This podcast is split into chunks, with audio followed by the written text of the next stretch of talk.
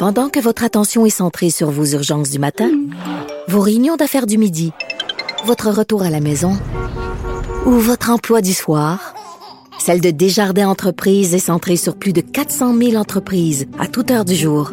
Grâce à notre connaissance des secteurs d'activité et à notre accompagnement spécialisé, nous aidons les entrepreneurs à relever chaque défi pour qu'ils puissent rester centrés sur ce qui compte, le développement de leur entreprise. Sophie. C'est tout en anglais. Sophie Durocher. C'est toi qui as tiré la sonnette d'alarme? Le Québécois moyen était Guy Nantel. euh, quelqu'un qui subissait et qui se disait je ferme ma gueule parce que je veux pas perdre ma job. La rencontre. Cet asservissement, cette servitude volontaire. Tu sais, quelqu'un qui va dire, par exemple, moi, j'étais allé à l'urgence, là, j'ai attendu 6 heures, OK? La rencontre. Nantel. Durocher. Je suis tellement impressionnée de te parler, Guy Nantel. Il y a des articles sur toi dans tous les journaux en fin de semaine. C'est la première de ton spectacle euh, demain soir. Donc, euh, ben écoute, j'ai l'impression de côtoyer euh, par onde partagée une, une immense vedette. Ben, t'es dans le journal de, de trois fois par semaine, alors je ressens euh, exactement la même chose. tellement bien répondu, tellement bien répondu. Écoute, euh, Guy, tu voulais réagir. Bon, c'est ça roule depuis trois jours. Euh, on va expliquer un petit peu le contexte. Donc, euh, notre collègue Mathieu Bock euh, côté est en France depuis maintenant un an. Il a une chronique. euh, à, à- il est à CNews. Euh, il a sa propre émission le samedi soir. Il est aussi chroniqueur à Europe 1. Il est chroniqueur donc tous les jours à, à CNews. Et il y a une émission extrêmement importante en France. Ça s'appelle Quotidien. C'est animé par Yann Barthès. C'est un petit peu l'équivalent français de euh, Infoman. Et ils se sont payé la gueule de Mathieu Bock-Côté. Ils ont parfaitement le droit, évidemment, mais c'est la façon dont ils l'ont fait. Euh, on va écouter un petit extrait plus tard, mais d'abord, je veux t'entendre sur, euh, puisque c'est une émission humoristique d'affaires publiques, c'est tout à fait ton genre, toi, d'humour. Ah, Sophie, un instant, là, c'est, c'est, moi, là, je je connais l'humour, là, ça fait 34 ans que je fais ça. Sérieusement, si toi, tu me dis pas que c'est une émission d'humour, là, moi, je l'ai, je l'ai écouté deux fois, cette affaire-là. Pour vrai, là, il y a zéro ton humoristique là-dedans. Là. Moi, je, en tout cas, c'est peut-être moi qui qui rendu euh, déficient en humour, là. Puis c'est pas que je trouve ça drôle ou pas drôle. C'est que pour moi, c'est vraiment du journalisme, ou en tout cas du militantisme qui peut-être essaye de se donner un vernis euh, d'humour, mais on n'est pas dans le infoman. Là. Infoman, tu sens vraiment le, le, le côté absurde, ridicule, burlesque de Jean-René qui se prend pas au sérieux, même si euh, il, est mordant, puis il est incisif, puis bon, il prend position sur certaines affaires. Moi, j'ai pas de problème avec ça, c'est le, le métier que je fais. Mais là, euh, je sens pas du tout que c'est un humoriste, euh, ce gars-là. Moi, je le connaissais même pas. Euh, puis, là, on va placer aussi les choses dans, dans l'ordre. C'est-à-dire que l'histoire dont Mathieu Bock-Côté, à laquelle il fait référence, c'est qu'il y a une jeune Algérienne de 24 ans qui a l'obligation de quitter le territoire français dans les 30 jours. Et là, ce qu'elle fait avant de partir, euh, ben, il prend une idée comme ça, c'est que As-tu une jeune fille de 12 ans, une jeune innocente, qui est blanche, aux cheveux blonds, euh, elle la viole, elle la torture, elle l'enferme dans une malle, puis euh, bon, on- tout ce qui est de plus cabreux. Alors, Mathieu Bocoté fait, lui, une chronique et il pose la question Ben oui. suivante. Il dit, il y a plusieurs cas où il y a justement des, des, des- des meurtres ou des trucs un peu scabreux, quand la victime fait partie d'une minorité et que le bourreau euh, est quelqu'un un de souche, euh, ben systématiquement il y a une récupération maintenant presque tout le temps dans une, récupération politique et ou médiatique qui remet en question le système social dans lequel on vit. Mais il dit, quand c'est une enfant blanche, une de souche, une française de souche, on va l'appeler comme ça, qui est victime d'une d'une algérienne, ben il dit comment ça se fait que c'est toujours classé dans faits divers Voilà. et que on, on il n'y a aucune récupération parce que quelqu'un qui récupérerait ça serait tout de suite vu comme un raciste qui fait des amalgames. Alors, c'est important de mettre ça au clair Oui. parce que on part de ça. Ça, c'est le point de départ. Mais ensuite de ça, on a le droit d'être d'accord ou pas avec la position de Boc-Côté. Là, c'est pas ça mon point. Ben, tout Mais c'est qu'ensuite de ça, le gars qui traite le reportage de Boc-Côté parle de l'immigré de CNews, du Oui, Montréalais on va l'écouter. On va l'écouter. Ouais, ouais. On va écouter l'extrait, mais la, mise en contexte que tu as faite euh, est très bonne, en effet. Et d'autant plus que Yann Barthès, quand il attaque Mathieu Bocoté, dit regardez, c'est dégueulasse. Il dit qu'il y a deux sortes de victimes. Ben non, c'est le contraire. Mathieu dénonce le fait qu'il y a deux sortes de victimes. Donc c'est vraiment de la mauvaise foi pure et simple. Donc on va écouter quand même un court extrait de Yann Barthès à l'émission Quotidien qui euh, tente d'écorcher Mathieu Bock-Côté. L'immigré de CNews, l'immigré québécois de CNews, Mathieu Bloc-Côté, le chum de Montréal, qui a rien à foutre ici. Le chum de Chicoutimi, qui se pogne, qui se pogne sur la France. se pogner, c'est se branler. L'immigré québécois de CNews, qui met la France dans la laveuse en jasant, celui qui pète une coche sur des affaires qui ne le concernent pas, celui qui, ne, qui se chicane tout le temps, tout le temps. Voici la chronique.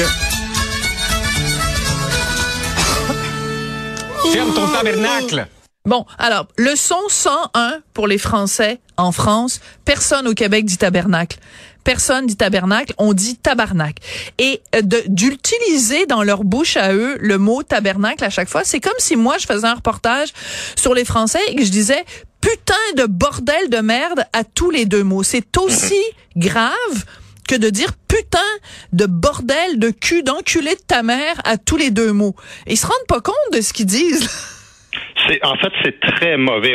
Si c'est de l'humour là, mais c'est parce que moi la manière que j'ai vu ça, je connaissais pas ça. Alors moi la manière que je voyais ça, c'est un, c'est comme un journaliste, un peu comme si, euh, je sais pas, mettons euh, euh, au téléjournal, ils font une petite une petite capsule à la fin de trois minutes avec quelqu'un qui passe des commentaires éditoriaux sur ce qu'il pense. Puis bon, il essaye de faire l'humorisme, mais franchement, un accent ridicule. D'abord là, il y a aucun Français qui est capable d'imiter l'accent québécois. J'ai jamais vu ça de ma vie. Fait arrêtez de faire ça. Ensuite, des images de bûcherons, de Poutine, T'en parles dans ton article.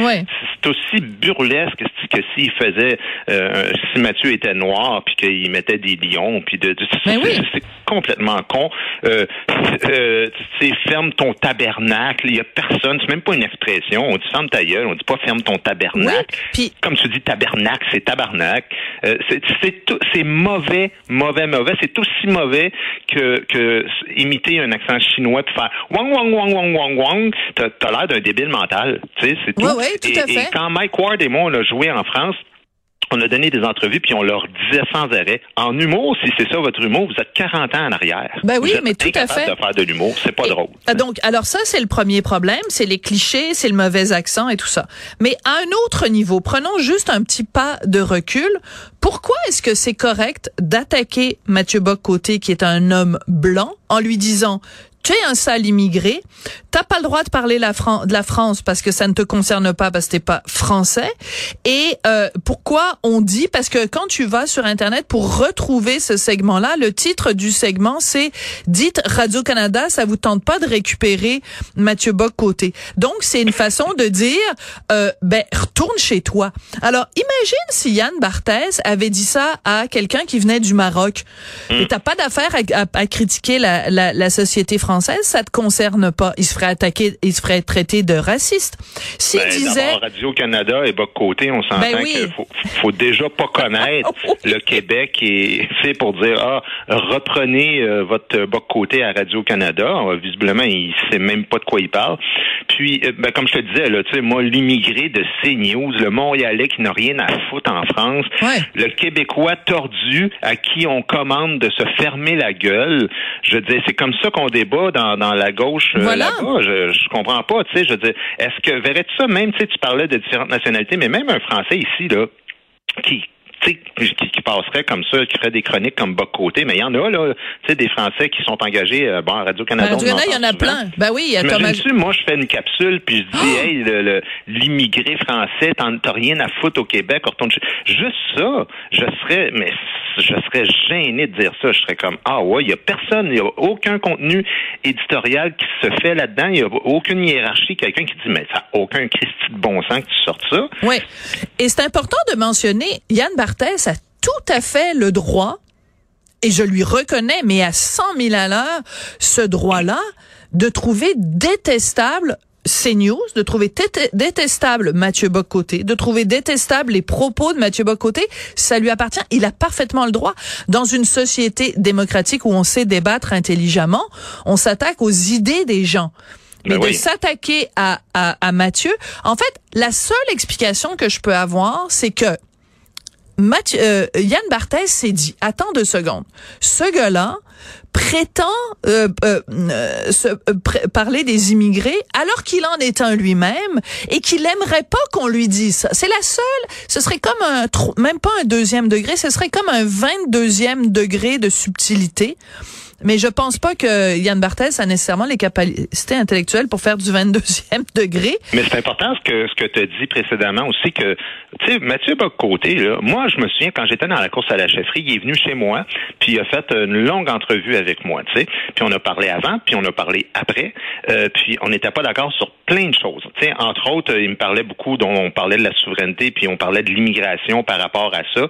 Euh, Mathieu est un tu sais, il reprenait la rhétorique de Parisot par exemple par rapport au vote ethnique, bon, le vote ethnique. Moi, je disais, écoute, ça me fait rire parce que je dis t'es, es un gars de droite tu t'es contre l'idée de des woke de séparer les gens en fonction de la couleur de peau ou de, de, du genre ou mhm. n'importe quoi. Puis là j'ai dit c'est exactement ce que tu fais quand vient le temps d'analyser le vote. Je suis pas en train de dire qu'il faut pas tenir compte des statistiques, mais d'après moi je trouvais que la souveraineté doit d'abord et avant tout passer par l'émancipation des Québécois et non pas tout le temps remettre la faute sur ça.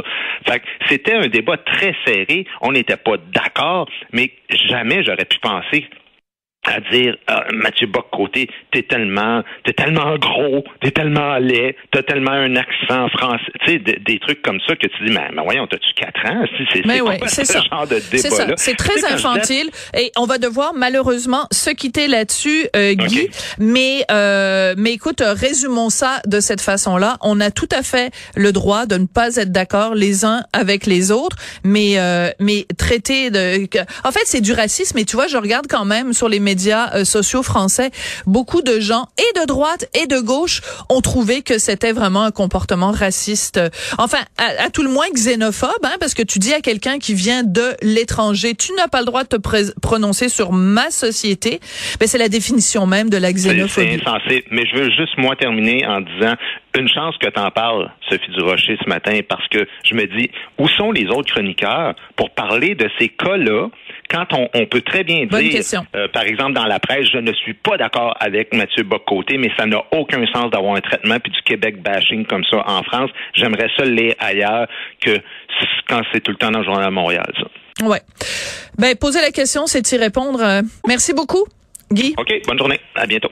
Merci.